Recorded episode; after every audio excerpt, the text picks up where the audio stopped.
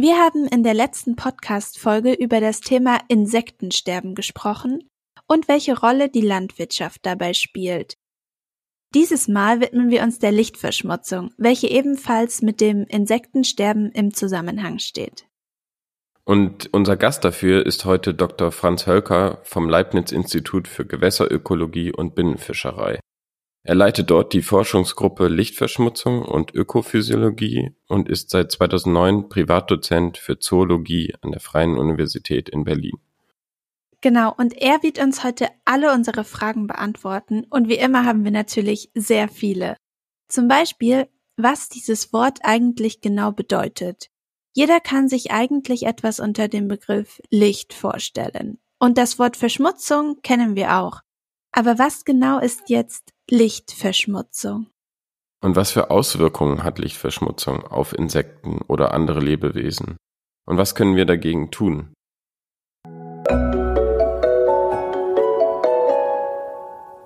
Querfeld ein Podcast. Wir reden über die Landwirtschaft der Zukunft. Vielleicht einsteigend, was macht man als Hydrobiologe oder Fischereiwissenschaftler und welche Fragestellen treiben dich generell so an? Also ja, die, die äh, Gewässerökologie, die beschäftigt sich mit der Struktur und der Funktionsweise von Gewässern, von den Landschaften, in denen Gewässer eingebettet sind. Ja. Und wir versuchen einfach äh, auch, äh, sagen wir mal, Vorhersagen zu machen, dieses Wissen dazu zu nutzen und, über, und uns auch zu überlegen, wie wir zum Beispiel äh, Gewässer nachhaltiges Gewässermanagement oder Landschaftsmanagement verbessern. Ja. Und Fragestellungen, die dich derzeit so antreiben? Mich, mich interessieren Stressfaktoren, die auf solche Ökosysteme einwirken.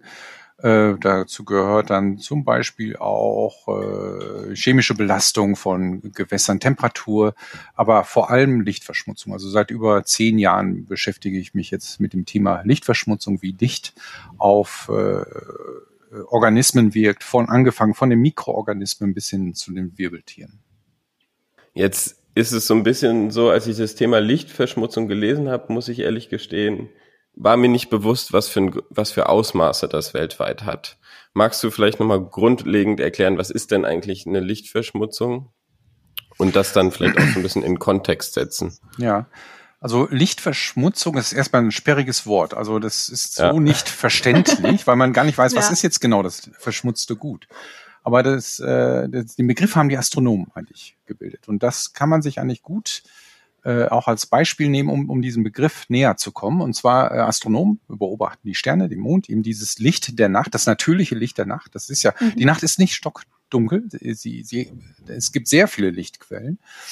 Und ja. äh, durch die Zunahme an elektrischem Licht, das ist also vor allem das elektrische Licht in den letzten Jahrzehnten, ist es eben dazu gekommen, dass solche professionelle Beobachtung gar nicht mehr möglich war, weil das künstliche Licht das natürliche Licht verschmutzt hat, überdeckt hat, so dass es nicht mehr erkennbar war. Und die Astronomen zum Beispiel in Berlin sind zwar, äh, 1913 schon geflohen, aus Berlin heraus nach Potsdam, aber da geht's mittlerweile auch nicht. Und die gehen jetzt, sagen wir mal, in die Anden, in Wüsten oder nutzen gleich Satelliten zu ja. einer professionellen Beobachtung. Und äh, die, aber man kann das Konzept jetzt sozusagen auch auf Organismen übertragen, weil ganz viele Organismen äh, nachtaktiv sind. Also über ja. äh, 30 Prozent äh, der, ähm, äh, der, der Wirbeltiere und über 60 Prozent, äh, 30 Prozent der Wirbeltiere und über 60 Prozent der, der wirbellosen Tiere sind nachtaktiv. Die haben eben auch eine Sensorik entwickelt im Laufe der Evolution, um das wenige Licht des, der, der in der Nacht, die Sterne, den Mond zu nutzen. Und zu viel künstliches Licht kann eben genau dieses überlagern und sie desorientieren. Es hat Auswirkungen auf Physiologie und Verhalten und das zu viel an Licht mit negativen Auswirkungen auf, auf Flora und Fauna, das nennt man dann Lichtverschmutzung. Ah ja. Und die misst man genau wie? Also die, die, die wichtigsten Parameter, wenn man sich jetzt zum Beispiel eine Straßenbeleuchtung als Beispiel vorstellt, ja. ist die Abstrahlgeometrie, also was wird beleuchtet, wohin mhm. wird Licht emittiert für ein Insekt, zum Beispiel ein fliegendes Insekt auf eine Straßenlaterne hinzu, wird alles seitliche Licht wahrgenommen und äh, kann dieses eben auch in ihren Verhalten beeinflussen. Die Farbzusammensetzung, auch hier wissen wir, dass unterschiedliche Farben unterschiedlich wirken können. Äh, die Lichtstärke, äh, ähm, und äh, auch wann äh, eben auch und wie lange äh, Licht äh, benutzt wird. Das sind so diese Parameter, die man dann auch misst. Aber wie man es genau misst, da sind wir eigentlich auch dabei. Das ist immer noch äh, eine Frage, wie, wie kann man am besten Lichtverschmutzung messen? Und da muss man so ein bisschen auch die Perspektive der belasteten Organismen nehmen. Für Menschen wissen mhm. wir das relativ gut.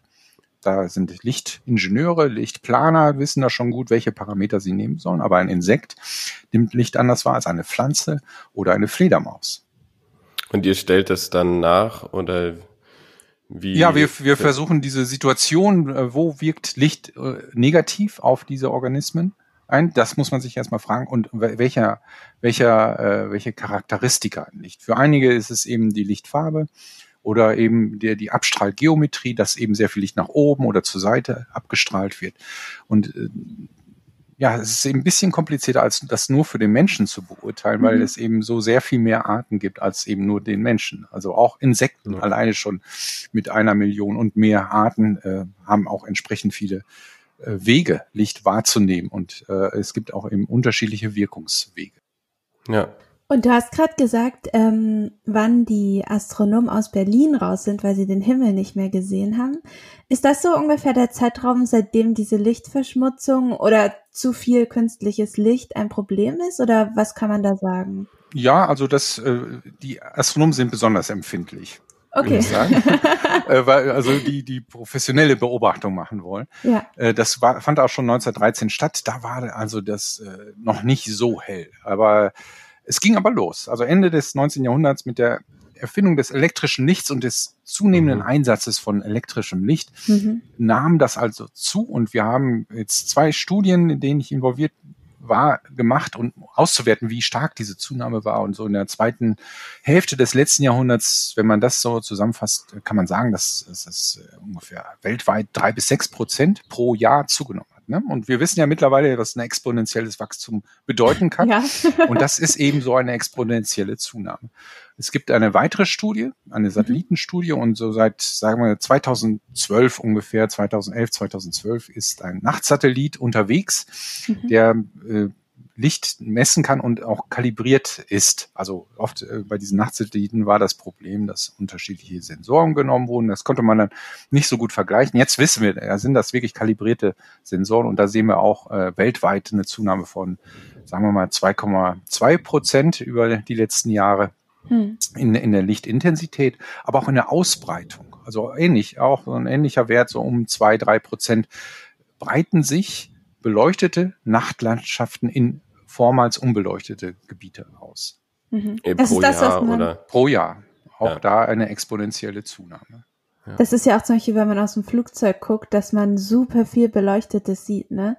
Was vorher teilweise nur Landschaft war oder so. Man hat das Gefühl, es wird immer mehr sichtbar.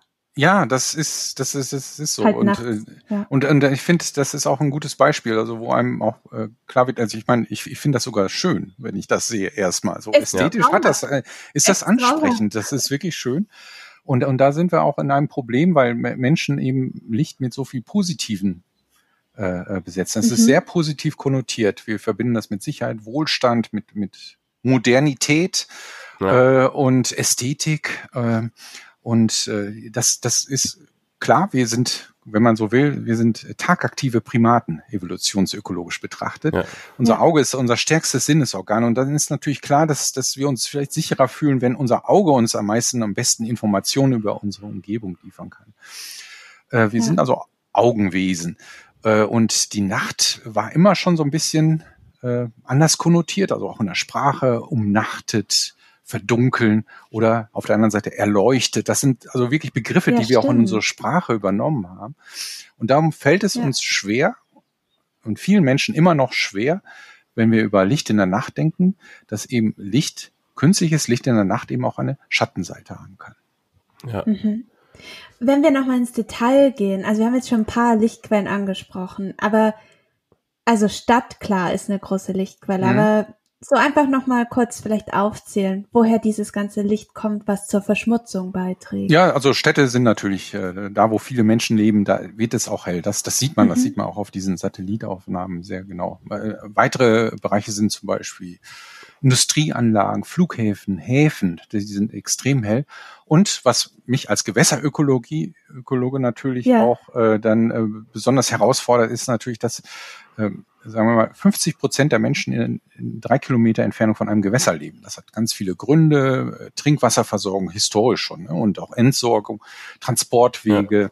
Das, das, es gab in der Geschichte der Menschheit immer gute Gründe, ganz nah beim Wasser zu leben. Mhm. Wenn wir uns jetzt aber zum Beispiel, da gibt's ein ikonisches Bild, finde ich, ähm, äh, von der internationalen Raumstation, mhm. die auch regelmäßig mit kalibrierten Kameras sozusagen Fotos machen.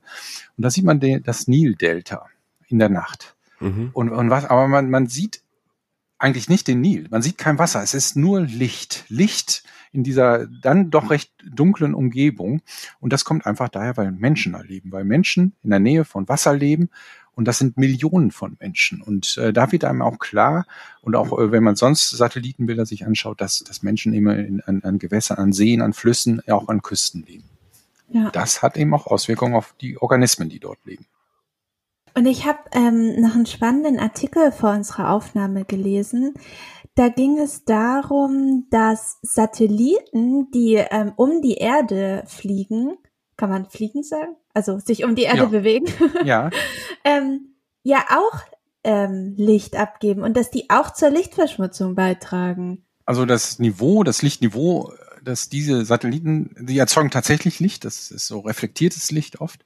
Man kann das ja auch sehen nachts, wenn man so ein bisschen, also in der Stadt sieht man es nicht so gut, da ist der Himmel jetzt eh sehr langweilig, man sieht wenig Sterne, aber ja. äh, sagen wir mal, wenn wir äh, ja in einige Bereiche von Brandenburg ins Westhafeland fahren. Da ist es sehr dunkel, es ist ein Sternpark, da kann man die Milchstraße. Ja, genau. und äh, ähm, und dann da sieht man auch Satelliten. Und es wird halt immer mehr und da sind es wieder die Astronomen, die sich natürlich gestört fühlen, wenn da irgendwie bewegliche Objekte in ihren Aufnahmen äh, auftauchen und wenn die dann auch noch aufwendig herausfiltern müssen. Also ja. wie gesagt, das, die, die Astronomen sind die, die machen sehr schnell und sind oft die ersten, die auf bestimmte Phänomene aufmerksam machen. Das Lichtniveau, das durch diese Abstrahlung erzeugt wird, ist aber noch relativ gering. Äh, ob das jetzt sich auf Organismen direkt auswirkt, weiß ich nicht. Also vielleicht bei der Arten, die also eine Art Sternnavigation, einen Sternkompass haben, kann das mhm. durchaus vielleicht irritierend sein, aber da wissen wir eigentlich noch nichts. Ja, ihr hattet es gerade, glaube ich, gesagt, aber ich konnte es nicht richtig hören. Welcher ist der dunkelste oder war das der dunkelste Ort in Deutschland, von dem man Sterne sehen kann? Es gibt verschiedene, aber das Westhafeland also hat ja diesen, dieses Label Sternenpark von der internationalen der National Dark Sky Association wird das ausgegeben und man muss für bestimmte Bereiche bestimmte Kriterien erfüllen. Das heißt, erstmal natürlich, es muss schon einen dunklen Nachthimmel geben. Ja. Die Gemeinden, die dort leben, äh, müssen, ein Großteil der Gemeinden müssen zustimmen, dass sie bestimmte Auflagen erfüllen, was zum Beispiel die Abschirmung von ihren Lampen angeht, die Beleuchtungsintensität und so weiter. Äh, und, und wenn diese Kriterien erfüllt sind, dann können die dieses Label bekommen. Das, was dazu führt, dass zum Beispiel ins Westhafeland jetzt viele Hobbyastronomen mhm. wirklich hingehen, ah, ja. um, um da ihre Beobachtung zu machen. Ja. Ähm, und, und das gibt es eben dort. Es gibt aber eben auch noch dunkle, in Deutschland auch dunkle Bereiche in der, in der, in der Eifel, in der Rhön, in Mecklenburg-Vorpommern. Also es gibt noch dunkle Bereiche, aber immer weniger. Und weltweit gibt es auch noch Bereiche, also viele mhm. afrikanische Bereiche, in Wüsten zum Beispiel, da ist es noch sehr dunkel oder auf abgelegenen Inseln. Da gibt es noch sehr dunkle Bereiche, wo äh, ja jeder auch im Prinzip mal selber erfahren kann, was, was äh, ein natürlicher Sternenhimmel bedeuten kann. Aber es ist nicht so einfach eigentlich, dieser, also so eine komplette Dunkelheit noch zu erreichen, es wird fast, also hier so in Europa sehr, also, sehr schwer. Ja, ja, also wirklich komplett natürliche Dunkelheit, das ist wirklich sehr schwierig und das liegt darin, dass äh, dass äh, das Licht eben sich auch breit in die äh, Fläche ausbreiten kann. Also ja. das äh, sogenannte Sky Glow. Das ist all dieses Licht, was nach oben emittiert wird. Mhm und dort gestreut und zum Teil eben wieder zurückreflektiert wird. Das kann in der Stadt mehr als ein Lux haben, also ein Vielfaches vom Vollmond sozusagen betragen. Und jeder, der bei Vollmond mal draußen war, weiß, wie hell das ist. Ja. das wird alleine durch die Zurückreflexion von von künstlichem Licht erzeugt, durch Skyglow. Aber ähm, im Gegensatz eben zu einer direkten Beleuchtung, also einer Straßenbeleuchtung, die sich, sagen wir mal, in einem Umkreis von 50 Meter maximal so eigentlich eher so auswirkt, oder, oder so, jedenfalls in dieser äh, Größenordnung äh, kann sich Skyglow über große Flächen abdecken. Und in Europa sehen wir eben, dass äh, viele Bereiche schon durch Skyglow beeinflusst werden. Das ist also ein Licht, das nicht so stark ist wie die Straßenbeleuchtung, aber eben großflächig wirkt. Und mhm. wir wissen allerdings jetzt schon, dass, dass viele Organismen sehr sensitiv darauf reagieren. Also auch schon das geringe Licht von Skyglow kann, kann bei Fischen, bei Nagern, bei anderen äh, Tieren, das wissen wir schon, zum Beispiel die Produktion des Nachthormons von Melatonin äh, mhm. supprimieren, also reduzieren. Und, äh, und, und wir werden, müssen annehmen, dass es bei vielen anderen äh, Arten auch gibt, ist, besonders eben für, für nachtaktive Arten, die also eben auch so eine Sensorik haben, dass die auch so wirklich diese Gericht, geringen Lichtmengen mhm. der Sterne und des Mondes verarbeiten können und äh, darauf reagieren können. Was passiert, wenn weniger von diesem Stoff produziert wird? Welche Auswirkungen hat das da? Von Melatonin? Oder? Ja. Ja, also Melatonin ist, ist quasi, äh, man sagt, das eben das Nachthormon mhm. und es ist ein, ein Hormon, ist ein Botenstoff, der informiert sozusagen dann alle Zellen im Körper über, darüber, mhm. Äh, jetzt ist Nacht oder jetzt ist Tag. Nachts wird mehr produziert und mehr sozusagen an die äh, äh Zellen kommuniziert als tagsüber. Und man kann das eigentlich so Vergleich mit, mit einem ähm, äh, Symphonieorchester. Wir haben einmal den Dirigenten, das ist bei uns der suprachiasmatische Nukleus, also ein Schaltzentrum im Gehirn. Es liegt so, so oberhalb der Nase, tief im Gehirn, so Reiskorn groß. Also das ist aber das Schaltzentrum. Das ist also blind erstmal für die Außenwelt, wird über die, das Auge, über Stäbchen, Zäpfchen, aber vor allem Melanopsin, das ist nicht visueller Fotorezeptor. Es gibt also neben den Stäbchen und Zäpfchen da eben auch noch einen Rezeptor. Mhm. Und darüber wird also jetzt dieser Dirigent, äh, äh, unsere innere Uhr, die Master Clock, informiert. Und dieser Dirigent gibt diese Information weiter an seine Musiker. Und die Musiker sind im Prinzip jede einzelne Zelle. Die, jede einzelne Zelle hat im Prinzip einen Tag-Nacht-Rhythmus, einen zirkadianen Rhythmus, sagt man. Mhm. Circa, also ungefähr einen Tag-Nacht-Rhythmus. Mhm. Und diese inneren Uhren, die müssen immer wieder neu gestellt werden. Deswegen im Winter werden ja die Nächte länger, die Tage kürzer. Also es muss immer adjustiert werden. Wenn das nicht gemacht wird, läuft das frei und mhm. durcheinander. Mhm. Das heißt also, dieser Dirigent muss erstmal ein gutes Signal haben, deutlich informiert werden, jetzt ist Tag oder Nacht, das ist ganz wichtig. Und dieses Signal gibt er über das Melatonin, also viel in der Nacht, wenig am Tage, an alle Zellen im Körper weiter. Und die können dann, die haben ihre Partitur vor sich, die Musiker, die Zellen. Das ist die DNA, da steht alles drin. Sie brauchen eben nur diesen richtigen Rhythmus. Und dann können die die Nachtaktivitäten und die Tagaktivitäten entsprechend der Tageszeit dann ausführen. Also in der Nacht, äh, zum Beispiel bei, bei uns äh, werden viele, äh, gibt es so Reparaturprozesse in den Zellen, also das Wachstum wird dort äh, stimuliert. Äh, also Regeneration findet dort statt. Am Tag ist eher ja Aktivität, Konzentration gefragt und entsprechend andere Prozesse sind da wichtig. Mhm. Und dann, wenn die Musiker gut informiert werden durch den Dirigenten, können dann in der Nacht die richtigen äh, nachtphysiologischen Prozesse und am Tag die tagphysiologischen Prozesse stattfinden. Und wenn das gestört wird durch Lichtverschmutzung, wenn also das Signal Tag und Nacht, also dieser Übergang von Nacht zu Tag, die Dämmerung ist ein wichtiges Signal, wenn das mhm. nicht mal richtig kommuniziert wird, weil der Dirigent nicht mal diese eindeutige Information bekommt. Wir Menschen sitzen jetzt zum Beispiel, wir sitzen hier alle im Büro. Draußen ist es sehr hell. Wir haben vielleicht 100.000 Lux draußen. Hier im Büro haben wir vielleicht 500 Lux. Also mhm. minimal von dessen, mhm. was man draußen erfährt. Und nachts sitzen wir vom Computer. Wir schauen fern. Wir haben im Raum unser Licht an. Der Unterschied zwischen Tag und Nacht ist nicht mehr so deutlich. Und mhm. entsprechend schwach ist auch das Signal das dann der Dirigent an die Musiker aussendet. Und entsprechend schlecht wird dann die Synchronisation von der, von den einzelnen Musikern ablaufen. Und Tag- und Nachtprozesse können dann eben gegeneinander laufen. Und da wissen wir schon, dass dies eben Probleme auf verschiedene Prozesse bei Menschen, aber auch bei vielen anderen Tieren haben kann. Jetzt hätte ich, ich aber so per se aus dem Bauch aus gesagt, der Mensch kann ganz gut sich daran anpassen. Wie ist denn das für Tiere? Ja, da gibt's äh, wie, äh, gibt es eben auch äh, so Arten, die kommen mit sehr viel klar.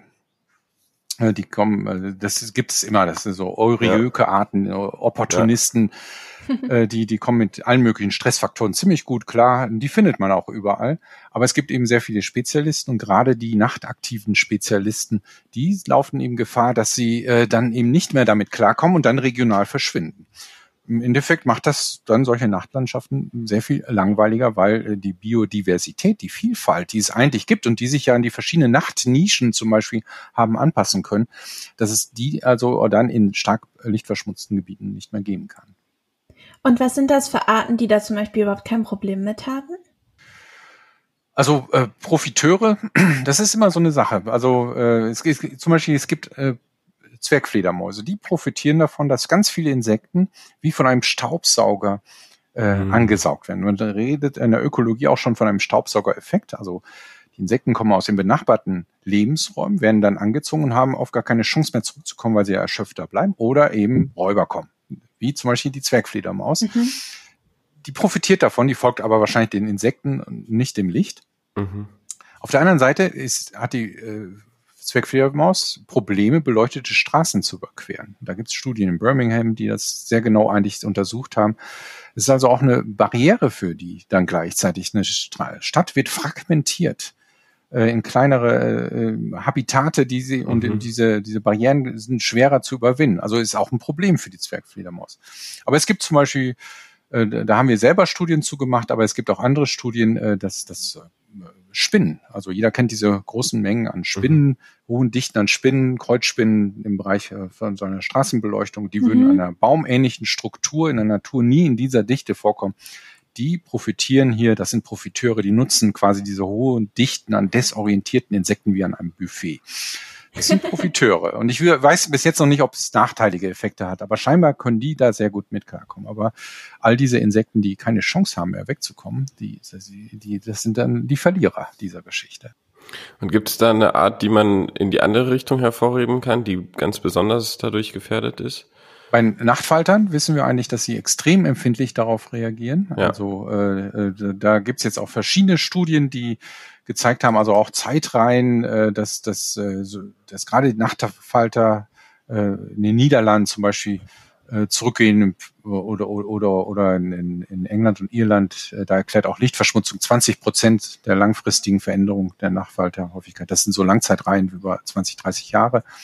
Es gibt ein Experiment auch aus den Niederlanden, die jetzt auch gezeigt haben innerhalb von fünf Jahren, dass da die Nachtfalterdichten eben auch in beleuchteten Bereichen unter kontrollierten Bedingungen im Freiland abnehmen. Ja. Und eigentlich hört sich das für mich so an, als wäre das ein generelles Problem auch beispielsweise jetzt in Europa oder in Deutschland. Gibt es aber nochmal speziell Spots, wo das nochmal verstärkt auftritt? Ja, also generell würde ich sagen, in allen Megacities auf der Welt all diese ja. Bereiche, die extrem hell auf den Satellitenkarten mhm. erscheinen. Das sind also erstmal äh, wirtschaftlich starke Regionen.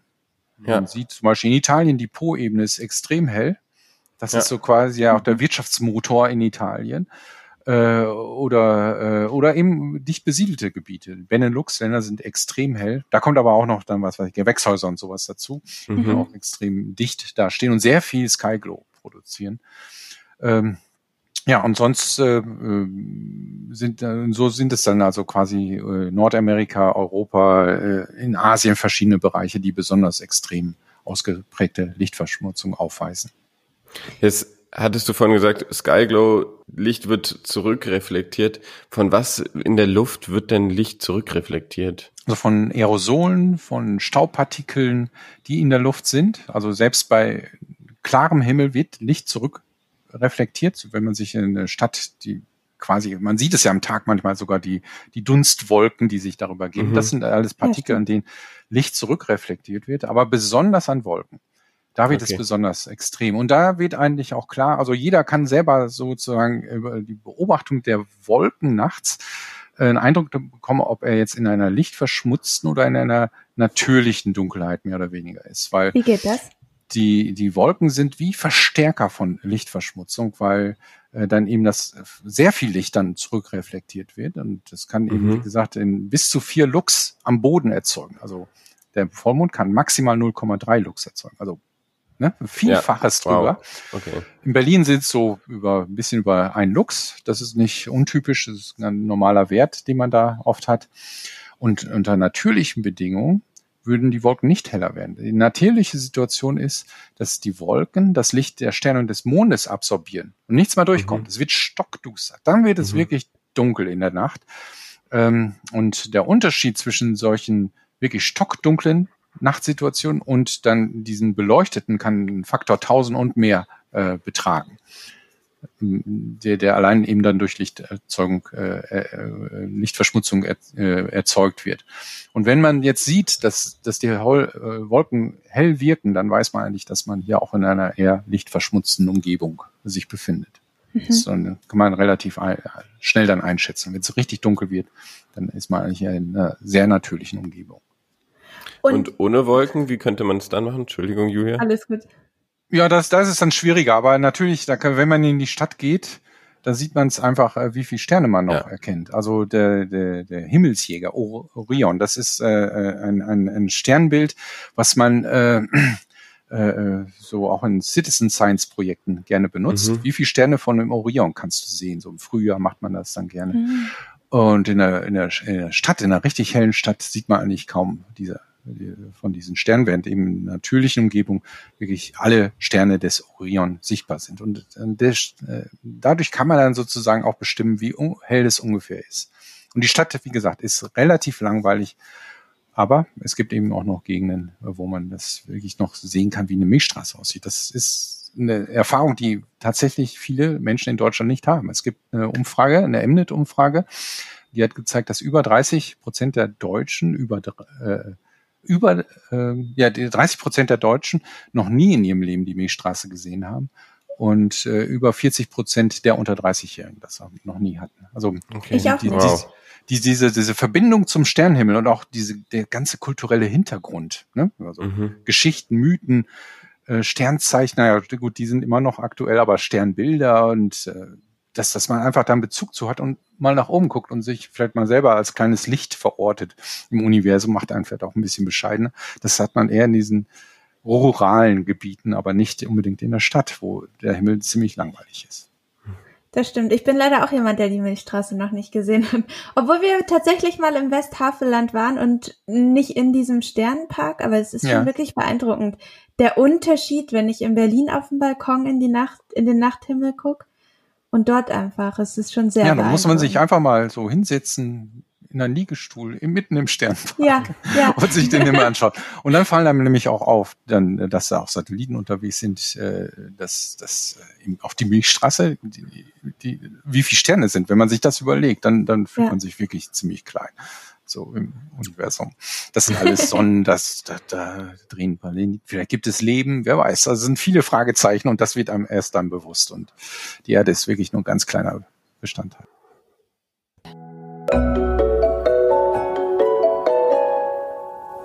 Wusstet ihr eigentlich, dass wir, also das Querfeld ein Netzwerk, nicht nur den Querfeld ein Podcast produzieren, den ihr euch jetzt gerade anhört, sondern auch noch an einem Podcast in Kooperation mit dem RBB arbeiten? In den Fruchtfolgen fragt RBB-Moderator Andreas Jakob unsere Forscherinnen und Forscher nach den Landschaften der Zukunft. Er will zum Beispiel wissen, was wir in Zukunft essen, wo dieses Essen herkommt und wie wir es anbauen und auch wer es ernten wird. Oder ob Massentierhaltung noch eine Rolle spielt und wie sich in Großstädten sinnvoll und nachhaltig Lebensmittel produzieren lassen. Kurz gesagt, Andreas Jakob will herausfinden, wie unsere Landwirtschaft 2050 aussieht. Jetzt seid ihr neugierig geworden? Dann hört euch die erste Staffel überall dort an, wo es Podcasts gibt.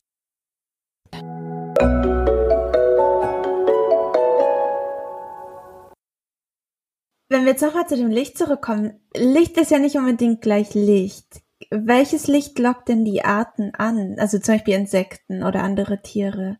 Ja, ja, genau. Licht ist nicht gleich Licht. Das, das ist ein guter Satz, würde ich sagen. Und äh, weil, weil äh, wenn wir von Licht reden, dann ist das ja das für uns sichtbare Licht. Und viele Organismen können sehen äh, und äh, äh ihre Umgebung anders, unterschiedlich und äh, können auch äh, äh, äh, Wellenlängen äh, wahrnehmen, die wir nicht wahrnehmen, zum Beispiel UV-Licht. Und das ist zum Beispiel für Insekten extrem anziehend.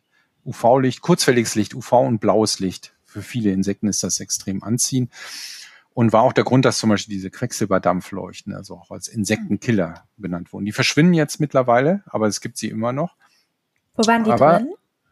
Äh, in Straßenbeleuchtung und auch ah. vielen anderen Beleuchtungsformen. Also es gab Million, mehrere Millionen von diesen Quecksilberdampfleuchten und es gab eine Ökodesign-Richtlinie, äh, die es eben dann ab 2015 verboten hat, dass äh, neue äh, Quecksilberdampf-Beleuchtungs äh, äh, wieder errichtet werden. Man kann sie nicht mehr kaufen, sind nicht mehr auf dem Markt. Aber es gibt immer noch die alten Systeme und auch noch mhm. immer noch äh, äh, Ersatzleuchtmittel. Mhm. Also sie laufen noch eine Zeit lang, aber verschwinden jetzt.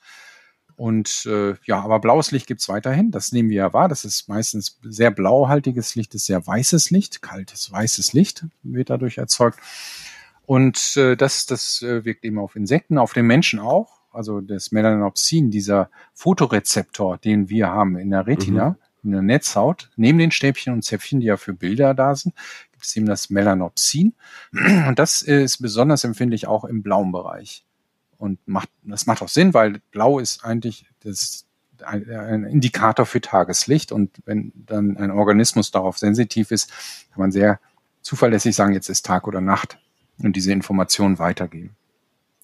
Aber es gibt eben auch viele andere Organismen, die auf andere Lichtfarben äh, stark reagieren. Äh, das Glühwürmchen zum Beispiel wird sehr durch gelbes Licht gestört. Die ganze Kommunikation, die durch das Leuchten und Blinken äh, erzeugt wird, liegt ungefähr in diesem äh, Spektralbereich von, von, ja, im gelben Spektralbereich und kann durch solches Licht dann zum Beispiel verändert werden. Und wir wissen jetzt mittlerweile auch in Gewässern, wir haben das jetzt bei Fischen, bei äh, Insektenlarven oder bei auch adulten Insekten, die im Gewässer leben, dass eigentlich äh, da die Frage äh, Farbe oft gar keine Rolle mehr spielt. Da ist es egal welche Farbe, wirkt sich aus auf zum Beispiel die Produktion von Melatonin, auf die Attraktivität von Leuchtmitteln unter Wasser. Also ähm, so ist je nach Habitat und Umgebung äh, sind es andere Organismen, die dadurch beeinträchtigt werden, auch durch unterschiedliche Farben beeinträchtigt werden können. Aber wenn man quasi äh, eher wärmeres Licht erzeugt, macht man grundsätzlich schon mal nichts falsch. Dann hilft ja. man schon mal schon vielen Organismen. Aber man das schadet den Glühwürmchen.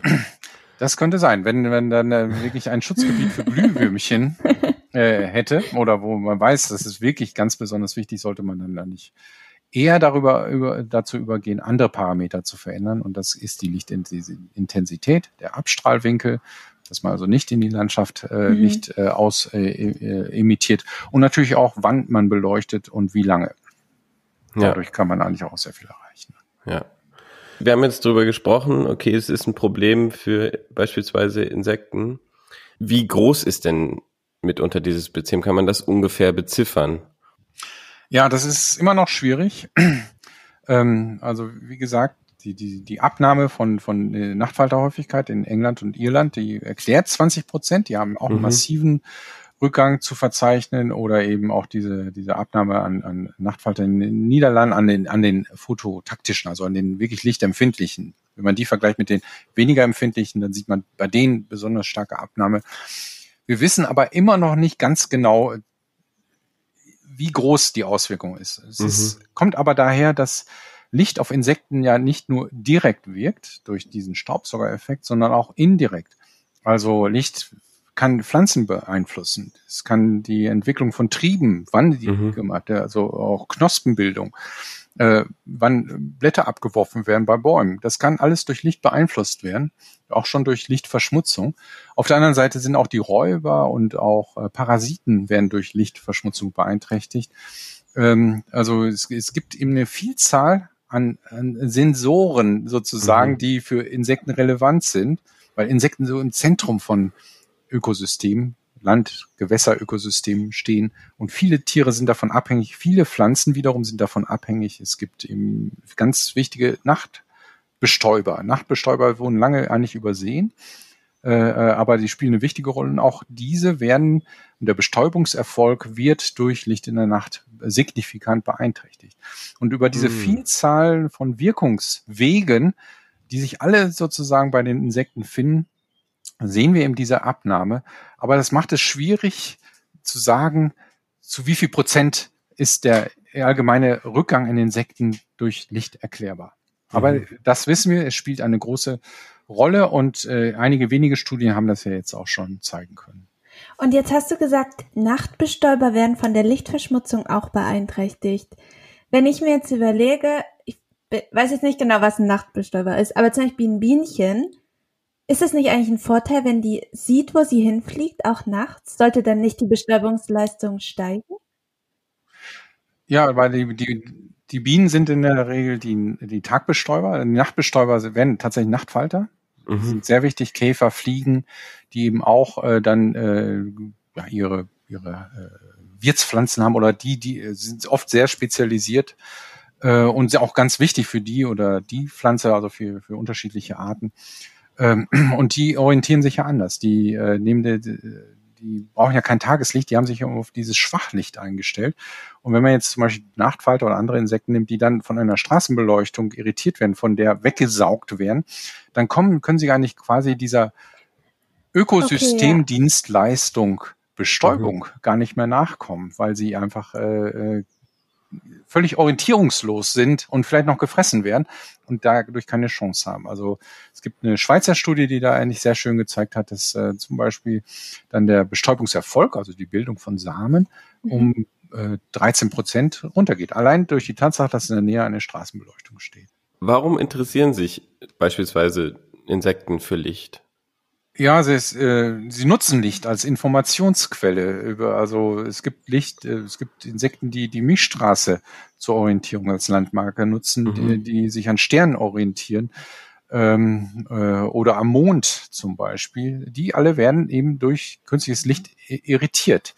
Und äh, sie haben sich eben auf diese Schwachlichtbedingung bis, sagen wir mal, maximal 0,3 Lux. Das ist das Maximal, was der Vollmond mhm. erzeugen kann eine Straßenbeleuchtung erzeugt aber jetzt zum Beispiel am Boden bis zu 150 Lux, das ist mhm. extrem starke, mhm. natürlich. Äh, viele so um 20, 30 Lux, aber das ist ein Vielfaches drüber und die Sensorik hat sich darauf nicht angepasst. Und wenn die in diesem Bereich bei einem Flug entlang so einer Straße in diesen Bereich kommen, dann werden sie überstrahlt und geblendet. Es gibt einige, die eine Chance haben, sich daran anzupassen, also so eine Dunkeladaptation und eine Helladaptation. Aber es kann bis zu einer Stunde dauern. In der Zeit sind die blind für ihre Umgebung, also blind für Orte, die sie aufsuchen möchten, für Pflanzen, mhm. die sie bestäuben wollen, aber auch blind für Räuber, die äh, auf der Suche nach ihnen sind. Es gibt eben Räuber, die das ja nutzen wissen oder die den, die nachts zum Tage machen. Also auch tagaktive Räuber können dann plötzlich nachts aktiv werden. Oder wie wir haben zum Beispiel bei unserem Versuchsfeld gesehen, dass Aasfresser, Nachtaktive dann plötzlich tagsüber unterwegs sind scheinbar, um dann vielleicht auch dann erschöpfte Insekten dann noch äh, zu fressen, die also stundenlang um so eine Lampe herumgekreist sind. Auch mhm. Nacktschnecken scheinen davon zu profitieren, weil sie dann da öfter mehr vorkommen.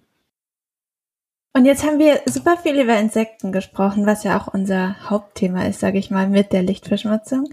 Wie wirkt die sich denn auf uns Menschen aus? Ich hatte ja eben das, dieses Beispiel mit den, äh, mit dem Dirigenten und dem Orchester und genau. das, das ist, äh, das, äh, äh, und, und dieser zirkadiane Rhythmus oder dieser nicht gesteuerte Rhythmus wirkt sich eben auf ganz viele Prozesse aus. Also da haben wir, ähm, ähm, ähm sagen wir mal, also den Hormonhaushalt mit dem Melatonin, aber auch mhm. anderen mhm. angekoppelten Hormonen. Wir haben äh, den Blutkreislauf, äh, wir haben die Konzentration, äh, auch die, die Körpertemperatur wird dadurch beeinflusst. Und wir wissen jetzt mittlerweile, dass eben zu viel Licht in der Nacht äh, zu Schlafstörungen führen kann. Mhm. Weil äh, im Prinzip der Körper nicht so richtig darauf auf Schlaf vorbereitet ist, weil gleichzeitig vielleicht auch noch äh, Tagaktivitäten stattfinden. Und der Melatonin Level eigentlich äh, noch viel zu niedrig ist, um wirklich einen gesunden, erholsamen Schlaf zu haben. Mhm. Und in der Folge kann es dann auch Herz-Kreislauf-Störungen, Schwächung des Immunsystems, Störung des Stoffwechsels und, und ja, es werden auch so äh, erhöhtes Risiko sogenannter äh, Volkskrankheiten diskutiert, also Fettleibigkeit bis hin zu Krebs. Da gibt es eben auch Studien, die sich damit beschäftigen, äh, die aber das eher äh, epidemiologisch machen, die also im Prinzip Satellitenaufnahmen äh, betrachten, mhm. wo ist besonders viel Licht. Und ähm, so hat äh, zum Beispiel eine Studie in Spanien gezeigt, dass äh, Brust- und Prostatakrebs, dass es da eine Korrelation gibt, aber nur mit dem blauen Licht, das da emittiert wird, das Auftreten dieser Krebsart. Aber das sind ja Korrelationen. Mhm. Das ist mhm. wirklich sehr schwierig, die direkten Wirkungsmechanismen äh, ja. Äh, ja, äh, zu, zu beschreiben und auch äh, die Evidenz sozusagen auch wirklich äh, äh entsprechend zu belegen. Aber es ist schon besorgniserregend genug, darüber und in diese Richtung auch weiter zu forschen. Mhm. Und bringt das wirklich was? Man kann ja mittlerweile auf wahrscheinlich fast allen Smartphones diesen Nachtmodus einschalten, dass sich das blaue Licht praktisch gegen dieses gelbe Licht austauscht. Macht das wirklich einen Sinn? Ich würde sagen ja. Also okay. äh, weil äh, blaues Licht für uns Menschen, und das gilt nicht nur für uns Menschen, auch für alle, die meisten Säugetiere gilt das ähnlich, ja. ähm, wird physiologisch als Tag wahrgenommen. Und es gibt zum Beispiel eine Studie, die hat sich damit beschäftigt, was passiert, wenn jemand so kurz vorm zu Bett gehen, dann vor so einem Alibert-Schrank im Bad steht, die Zähne putzt und dann in so eine weiße Leuchtröhre reinschaut. So. Und äh, tatsächlich ist der Melatonin-Level wird äh, nachhaltig äh, reduziert und es kann eben auch dann eben zu solchen Schlafproblemen kommen. Und äh, wenn man dann nachts sich besser vorbereitet, äh, auf, auf den Schlaf, ja. indem man äh, weniger dieses äh, blaue Licht sozusagen äh, äh, wahrnehmen kann und äh, dieses Licht äh, nicht mehr als Tag sozusagen empfindet, dann äh, kann sich der Körper besser darauf einstellen. Also wenn man auch so die Chronobiologen nennen das auch Chronohygiene. Aha. Und äh, man kann das also selber beeinflussen. Also wenn man äh, im Prinzip abends mehr warmes Licht, mehr dämpft, und, und solche Filter einschaltet, dann äh, ist das schon mal ein guter Schritt in die richtige Richtung, besonders für Leute, die sowieso vielleicht eher Schlafprobleme haben. Mhm. Aber auch das Tagverhalten übrigens, das kann man, wenn man auch da empfehlen, Schlafforscher tagsüber mindestens eine halbe Stunde, vielleicht so am Vormittag mal rauszugehen. Also wirklich viel Licht, so eine ah. Lichtdusche, eine Tageslichtdusche mhm. zu bekommen, Aha. weil das fehlt ja vielen um genau diesen Unterschied dann ja auch wahrzunehmen, damit der Dirigent weiß, jetzt ist Tag und Nacht und ah, ja. deutliche Signale weitergeben kann. Also wir müssen dafür sorgen, äh, den Tag von der Nacht wirklich unterscheidbar zu machen. Ja. Und das unterscheidet aber uns Menschen von allen anderen Organismen, weil wir sind in der Lage, wir können das Licht an- und ausschalten, wir können die Farbtemperatur ändern. Viele Organismen sind dazu nicht in der Lage. Die nehmen Licht noch nicht mal als störend wahr. Wir haben das zum Beispiel bei Fischen untersucht. Mhm. Ja. Und wir haben den Melatonin-Level betrachtet bei unterschiedlichen Lichtniveaus und auch das, den Stresslevel, also Cortisol. Und äh, die Tiere haben das Licht in der Nacht nicht als Stress wahrgenommen. Es gibt für sie keinen Grund, hier wegzuschwimmen. Vielleicht können sie sogar besser sehen und ähm, mehr Beute finden. Aber es findet etwas statt. Melatonin mhm. wird supprimiert, also runtergedrückt, die Produktion äh, bei Barschen, bei Flussbarschen. Ne? Äh, mhm. Und äh, auch die Reproduktions-, die Fortpflanzungsphysiologie wurde dadurch beeinträchtigt. Aber die Tiere empfinden das nicht als Stress. Es gibt keinen Grund, hier diesen Ort zu meiden. Wir hatten eine Frage ähm, über Social Media bekommen. Was macht denn Lichtverschmutzung mit Bäumen oder Pflanzen? Ja, also bei, bei Bäumen wissen wir schon, also dass, dass die Knospenbildung bei einigen Arten beeinflussen kann. Also der Zeitpunkt, wann Knospen ausgebildet werden, äh, wann, äh, äh, wann auch äh, Blüten ausgebildet werden, wann äh, auch Blätter abgeworfen werden. Also das ist zum Beispiel ziemlich ja, wichtig, ja. was die Vorbereitung auf den Winter angeht. Ja. Wenn zu lange das Laub am Baum steht, dann riskiert so ein Baum Frostschäden, wenn der Winter relativ früh kommt. Und da sehen wir zum Beispiel bei vielen Arten eigentlich, da gibt es eine Studie, die sich sehr viele Art, Baumarten angeschaut hat, dass das Laub sehr lange am Baum mhm. hängen bleibt. Also wirklich äh, äh, Biomasse, die noch sehr aktiv ist, mit einem hohen Stoffwechsel sozusagen. Und äh, das Risiko von Frostschäden äh, wird dadurch natürlich noch größer. Wir wissen auch, dass Gräser beeinflusst werden in ihrem Wachstum auch äh, tatsächlich auch landwirtschaftliche genutzte Pflanzen wie Soja, Ackerbohnen und so, die können oder, oder auch Mais. Also es, zum Teil wird, wird das Wachstum äh, stimuliert. Bei, ich glaube, bei Soja wird es sogar stimuliert, aber die Ernte wird geringer, dadurch, dass sie zum Beispiel Sojapflanzen in solchen nicht äh, verschmutzten Bereichen, wo jetzt Straßenbeleuchtung und sowas ist, äh, sich befindet. Maniok, auch ein anderes Beispiel. Kann man dann sagen, die Landwirtschaft ist eher ein Verursacher oder leidet sie stärker unter der Lichtverschmutzung?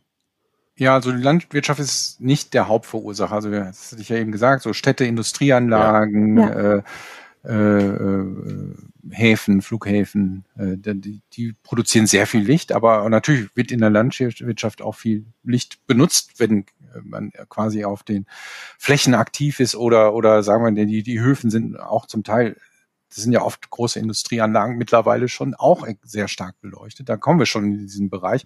Ja. Und gerade äh, was, was äh, so dunkle Gebiete angeht, da, da wirkt zum Beispiel Licht viel attraktiver auf Insekten, wenn es mhm weil der Kontrast sehr viel stärker ist als als zum Beispiel in, in, in, okay. in einer Stadt. Und es gibt auch mehr Insekten natürlich eher in diesen äh, ja. äh, ruralen Bereichen. Ähm, also da kann auch in der Landwirtschaft sehr darauf geachtet werden. Da werden auch diese Flutlichter gerne benutzt, gerne von unten nach oben, was man eher nicht machen sollte. Also wenn man da kann man auch mit wenigen Schritten schon sehr viel machen. Also jeder Einzelne kann da äh, durch durch äh, darüber nachdenken, äh, ob er wirklich dieses hohe Lichtniveau braucht, ob er wirklich in alle Richtungen beleuchten muss oder vielleicht nur auf dem Boden da, wo eben, äh, er auch ähm, zum Beispiel in der Nacht arbeiten muss. Ähm, aber und die Ursachen, die gibt es garantiert eben durch diese verschiedenen Wege, wie Licht wahrgenommen wird, über die Pflanzen, über äh, äh, Insekten und so weiter, kann sich das eben akkumulieren und dann eben auch Effekte haben. Und wir sehen ja eben bei einigen Pflanzen hat man es eben schon gezeigt, dass es da eben auch Auswirkungen gibt. Ähm, äh, das Ausmaß kann, kann, man aber noch gar nicht richtig einschätzen, weil es auch wirklich wenige Untersuchungen bislang gibt. Das ist etwas, was man wirklich auch bei Pflanzen generell sagen kann. Das geht jetzt erst los. Es werden immer mehr Studien auch äh, äh, durchgeführt, die sich speziell dann mit der Auswirkung aus Pflanzen oder Pflanzen-Tier-Interaktion, Wechselwirkung beschäftigen. Würdest du sagen, es ist Lichtverschmutzung ist ein wachsendes Thema, gerade auch so in der Wissenschaft? Ja, auf alle Fälle. Ja. Also man kann sich die äh, Anzahl von Publikationen anschauen über die Jahre und es nimmt exponentiell zu. Ja. Äh, ähnlich wie die Lichtverschmutzung selber, aber es ist als Thema wird es, kommt es immer mehr an und immer mehr Forschergruppen äh, äh, beschäftigen sich mit dieser Thematik weltweit. Ja, spannend. Und nicht nur in der Biologie, äh, sondern tatsächlich auch in anderen Bereichen, Sozialwissenschaft. Also äh, es ist ja. äh, im Gesundheitsbereich, in der Lichtplanung, Lichtdesign. Äh, also ganz unterschiedliche Disziplinen beschäftigen sich damit und man sieht auch zunehmend interdisziplinäre Studien. Mhm. Ja. Was kann man denn gegen Lichtverschmutzung tun? Da gibt es vielleicht aus der Forschung jetzt auch raus schon Erkenntnisse. Ja, also der, der wichtigste Schritt ist eigentlich, äh, da sind wir noch nicht so weit, weil es noch nicht in der Breite angekommen ist, dass jeder, wenn er Licht benutzen will, einen guten Grund haben sollte. Mhm. Es muss begründbar sein, warum man Licht benutzt. Das gilt für den öffentlichen Raum, äh, eine Parkplatzbeleuchtung oder eine Straßenbeleuchtung oder eine Gebäudeanstrahlung. Man muss immer einen guten Grund haben. Also man muss mhm. in der mhm. Lage sein, das zu verteidigen, wenn jemand kritisch fragt. Wenn mhm. das nicht der Fall ist, dann sollte man nicht nicht in der Nacht verwenden. Also ich sehe hier auch zum Beispiel zunehmend in Gärten diese diese Solarpanels, äh, die na, es ist günstig, die äh, Batterien werden aufgeladen am Tag und dann leuchten die so unmotiviert vor sich hin es gibt keinen guten Grund, das morgens um drei zu haben, weil kein Mensch mehr da in seinem Garten ist. Also, äh, aber so gibt es eben viele Beispiele, wo wir äh, äh, da wirklich drüber nachdenken sollten. Aber ähm, ähm, ansonsten ist es eigentlich sogar relativ einfach, Lichtverschmutzung zu reduzieren. Für jeden ist es einfach. Für eine Kommune, aber auch für den Privatmenschen, nämlich nur Licht dann und dort einzusetzen, ähm, ähm, wann und wo es auch gebraucht wird. Mhm. Äh, wenn man sich daran hält, dann kann man schon viel bewirken und dann eben eine nur das auch be beleuchten, wo es äh, was was beleuchtet werden soll, also zum Beispiel der Gehweg, die Straße, aber eben nicht die die die die die Bäume, die äh, Schlafzimmer oder was auch immer, was sich daneben bewegt oder auch Ackerflächen. Äh, all das äh, muss nicht beleuchtet werden. Nachts äh, hat auch äh, Auswirkungen, das wissen wir, und das kann man relativ einfach mit so einer Abschirmung eigentlich äh, äh, reduzieren. Dann natürlich Lichtfarben. Da kann man auch viel bewirken, wenn man weiß, was für empfindliche, welche lichtsensitiven Arten sich jetzt hier befinden, dann kann man entsprechend auch beleuchten. Also sagen wir mal in einer Stadt, in einer ja. Gegend so im, im, im Speckgürtel. Ähm, da sind viele Einfamilienhäuser, da ist nicht viel Verkehr.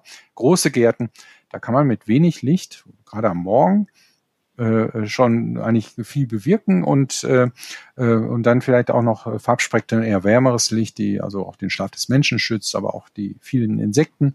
Mhm. Äh, da, da, da kann man entsprechend auf eingehen und der Kontext ist natürlich ganz anders in so einer zentralurbanen äh, Nachtlandschaft. Da geht's natürlich auch, äh, da sollen Gebäude herausgearbeitet werden durch Beleuchtung. Das ist auch okay, wenn man es richtig macht, von oben nach unten ähm, und eben nicht zu viel Licht benutzt und nur das Gebäude bestrahlt. Da wird man vielleicht auch eher äh, weißere äh, Farbtemperaturen nehmen, weil das eine höhere Farbwiedergabe hat. Das ist für Lichtplaner natürlich wichtig. Und der, im Stadtzentrum sind eher weniger Menschen, die schlafen und Tiere, die geschützt und Bäume, die geschützt und Pflanzen, die geschützt werden sollen. Und wenn wir eine Parkanlage haben, da sollte man generell drüber nachdenken, ob man nach zwölf Jahren überhaupt noch beleuchten muss. Gibt es da überhaupt noch Publikumsverkehr? Oder reicht da vielleicht so eine kleine Orientierungsleuchte? Und äh, ja, dann auch eher wärmere Farben, die also äh, insgesamt weniger Insekten äh, anzieht. Also so eine kontextspezifische Beleuchtung macht da Sinn. Aber wie gesagt, diese wenigen Regeln äh, kann jeder so in seinem Privatbereich schon ganz leicht umsetzen. Ja. Ich habe gerade einfach nur überlegt, so mit Bewegungsmeldern überall und dann vielleicht auch einfach nur für, dann sieht man irgendwann so Blitze durch die ganze Stadt fahren, wenn man vielleicht ein bisschen aus dem Flugzeug guckt oder so, weil halt gerade jemand eine Straße runterfährt und immer nur da, wo man ist, wird beleuchtet. Da wird auch drüber nachgedacht, äh, äh, Smart Design oder intelligente Beleuchtung, da gibt es so verschiedene Be Begriffe, die da auch verwendet werden. Ja. Ähm, spart ja auch Strom. Es spart auf alle Fälle Strom. Ähm, die Auswirkungen auf, auf uns Menschen, auf die Natur, die, die sind noch gar nicht so ganz klar. Also ich könnte mir vorstellen, wenn es wirklich extrem stark hoch und runter geht, ständig, und wenn ja. man sich das vorstellt, man schläft also in einem Schlafzimmer. Ne? Das, das, das stört. Das ist also quasi mehrmals in der Nacht äh, nimmt man dann mhm. quasi eine Dämmerung wahr. Und das ist im Prinzip das Signal, was wir eigentlich verarbeiten. Und wir sehen es sogar durch unsere, durch die Augenlider. Mhm. Durch die ja immer noch so sechs Prozent des Lichtes zum Beispiel mhm. äh, kommt. Ähm, also das ist ähm, noch nicht ganz geklärt, was das für Auswirkungen hat. Es wird aber auf alle Fälle Strom sparen. Also insofern ist es schon mal äh, ein Aspekt, der, der bedient wird. Es ist auch nicht immer Licht da. Also gerade wenn wir jetzt mal für Insekten, da haben wir auch untersucht, dass zum Beispiel ähnlich wie bei den Fledermäusen solche beleuchteten Straßenreihen zu einer Barriere werden können, die also das nicht so einfach überfliegen können. Ja. Haben wir, sagen wir mal, eine Stunde Dunkelheit oder zwei, dann entlasten wir sozusagen. Wir, wir entfernen sozusagen für dieses Zeitfenster den Barriereeffekt. Es wird ihnen sozusagen auch nützen können. Andere Organismen, die da vielleicht ständig sind und ständig dieses Licht an und aus mitbekommen, fühlen sich da vielleicht eher gestört durch. Also das, äh, das ist ein neues Feld, aber ähm, das, das wissen wir noch nicht ganz genau, wie sich das auswirkt.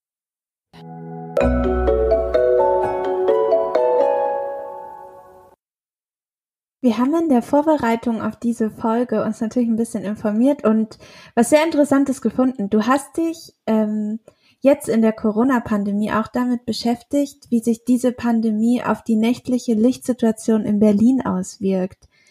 Ja, wir hatten äh, eine Messung, äh, äh, es war 2019 gemacht, äh, wo wir also wirklich entlang eines Gradienten von Alexanderplatz bis weit nach Brandenburg, so nach Süden Brandenburg, also das ist in Berlin sowieso sehr interessant, weil dieser Gradient einfach so stark ist. Also Berlin mhm. ist wie eine Lichtinsel in dem einigermaßen dunklen Brandenburg, wo ja. die Bevölkerungsdichte ja sehr viel geringer ist, wo große Naturparks auch sind. Ja. Und äh, da haben wir schon mal gesehen, wie, wie, wie, wie sich da auch die Lichtglocke auswirkt. Und dann kurz nach dem Lockdown, dem ersten Lockdown, der ersten Welle, haben wir genau diese Untersuchung nochmal durchgeführt, vom Boden aus. Das sind also Bodenmessungen, wo man quasi all das Licht, was in der oberen Hälfte gemessen hat, also im Horizont, aber auch im Zenit nach oben. Das ist diese Lichtglocke. Genau, da, da kann man die einschätzen und wie hell es ist. Und in den gleichen Klimabedingungen sozusagen haben wir diese Messung dann auch wiederholt während des Lockdowns. Und ähm, was wir gesehen haben, ist, äh, dass, dass äh, das, der Skyglow äh, eigentlich abgenommen hätte. Und, und das war jetzt erstmal erstaunlich, weil wir wissen, dass Licht auch in Berlin kontinuierlich zunimmt. Und wir, man sieht es auch auf Satellitenaufnahmen, äh, dass, dass das Licht eigentlich zunimmt. Äh, aber es wird weniger zurückreflektiert und wenn wir, man sah zum Beispiel auch auf der A10, die Berlin so umgibt, dass der Verkehr auch ja. abgenommen hat. Das war dann interessant und das war ein erster Hinweis darauf, dass es wahrscheinlich mit den reduzierten Aerosolen in der Luft zusammenhängen könnte, die durch Verkehr zustande kommen. Auch der Flugverkehr. Ihr kennt ja diese Streif, mhm. Kondensstreifen, die die mhm. erzeugen können. Das sind auch Partikel ja. natürlich, äh, in denen Licht reflektiert wird. Der hat um 90 Prozent eben abgenommen. Oh, äh, wow. und, und dadurch wurde Krass. die Luft besser und weniger Licht wurde zurückreflektiert. Und das hat in, in Berlin selber äh, zu einer Reduktion von 20 Prozent geführt. Und in Brandenburg, so in 60 Kilometer südlich dann eben vom Zentrum, hat es äh, zu einer Reduzierung von 50 Prozent geführt an Skyglow. Wow.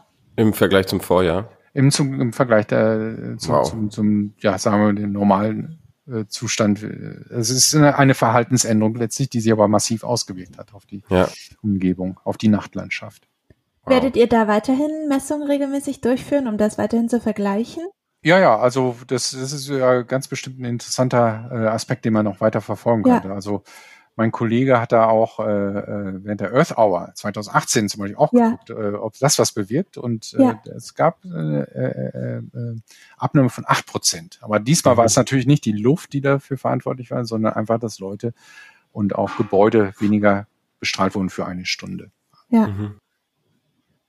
Wir haben auch gesehen, dass du ein interdisziplinäres Forschungsfeld der Nachtstudien begründen willst oder besch beschrieben hast. Ja, das ist, das ist eigentlich eine, eine, eine Gruppe von Autoren, ähm, internationaler Autoren aus ganz unterschiedlichen Disziplinen, mhm. äh, die sich darüber eben äh, Gedanken gemacht hat. Und äh, ja, wir, wir kommen einfach zu dem Schluss, dass, äh, dass ist, äh, auch wenn man sich die Erde betrachtet, sozusagen, wenn man auf die Erde zufliegt, dann ist es ja immer auf der einen Hälfte immer dunkel, die andere Hälfte ist immer hell. Ja. Und äh, wir Menschen, dadurch, dass wir eben so tag- und visuell orientierte Organismen sind, wir haben eigentlich immer auch eher den Tag untersucht. Mhm.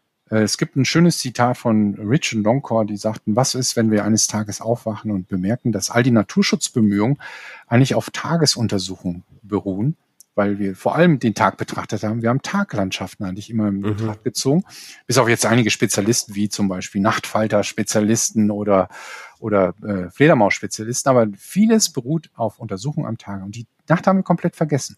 Und das betrifft eben nicht nur den Umweltschutz, die die die Umwelt äh, äh, Wissenschaft, sondern eben auch ganz andere Bereiche wie Sozialforschung. Auch da oder Ökonomie, auch da unterscheidet sich mhm. die Nacht- und die Tagökonomie voneinander. Oder äh, Fernerkunder, die auch ganz unterschiedliche Methoden einsetzen und ganz andere Aspekte da betrachten. Und das war der Grund, dass eigentlich es eigentlich über, weltweit kein Institut gibt, das sich mit der Nacht mal beschäftigt und auch so interdisziplinär sich beschäftigt. Weil wenn wir zum Beispiel das Licht, das Thema Lichtverschmutzung betrachten, dann können wir nur zu interdisziplinär oder transdisziplinären Lösungen kommen. Mhm. Wir müssen wissen, wie viel Licht ist notwendig für Sicherheit mhm. ja. dass wir uns wohlfühlen. Auch da mhm. gibt es sehr, ja, sehr, sehr heiß äh, diskutiertes äh, Thema. Wie viel Licht ist überhaupt notwendig? Und das ist auch noch nicht äh, außer erforscht, würde ich sagen. Da ist noch sehr viel Forschungsbedarf. Auf der anderen Seite sind es dann die Umweltwissenschaftler, die sagen, mhm. ab wann wird aus künstlichem Licht Lichtverschmutzung? Wo sind denn die Grenzwerte? Ab wann, wo müssen wir sagen, mehr nicht, ist, mehr ist nicht, einfach nicht erlaubt. Ähm, äh, und äh, dann brauchen wir eben dann äh, äh, aber auch ähm, die Sozialwissenschaftler, die ja sich damit umgehen, was sind Angsträume, wo fühlen wir uns unwohl? Also auch wenn die Sicherheit dann zum Beispiel gar nicht zunimmt mit mehr Licht, da gibt es jetzt einige Studien, die das eigentlich zeigen. Es ist nicht direkter Zusammenhang zwischen Licht und, und Sicherheit. Aber was wir jetzt wissen aus verschiedenen Studien, es ist ein massiver Zusammenhang äh, erkennbar zwischen, zwischen äh, Angsträumen, also subjektives Sicherheitsempfinden und, und, und Licht. Das muss man auch ernst nehmen, wenn, mhm. wenn, äh, wenn, wenn man sich unwohl fühlt in einem Park mitten in der Nacht morgens. Ja. Damit heißt, das heißt also im Prinzip, ja, und dann gibt's ja noch die ganzen ästhetischen Aspekte. Also mhm. äh, Lichtplaner, Lichtdesigner, die also wirklich äh, ähm, eine Gebäudestruktur herausarbeiten wollen mit Farben, die Lichtfestivals sind ja voll mit solchen äh, designten äh, Lichtumgebungen. Und nur zusammen, so interdisziplinär können wir eigentlich zu Lösungen kommen. Mhm.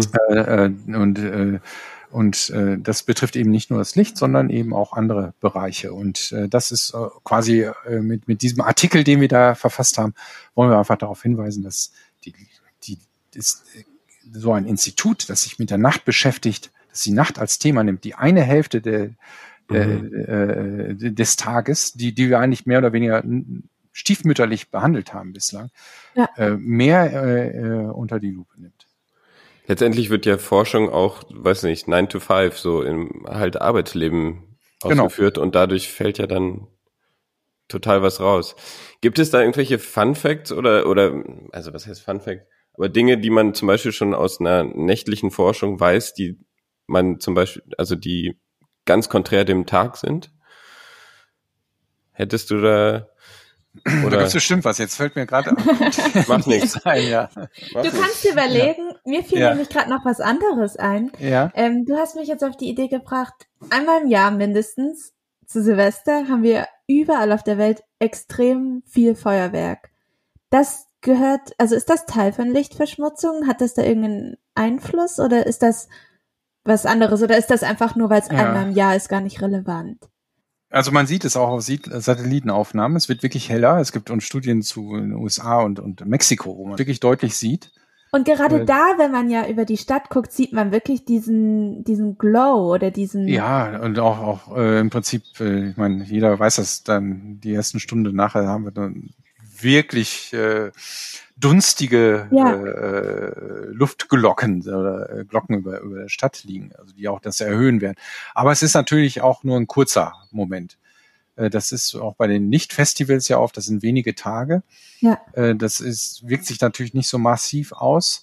Ähm, ähm, und, und ich würde sagen, erstmal sind grundsätzlich diese permanenten Installationen das größere Problem, die mhm. also immer da sind, wo immer viel Licht erzeugt wird.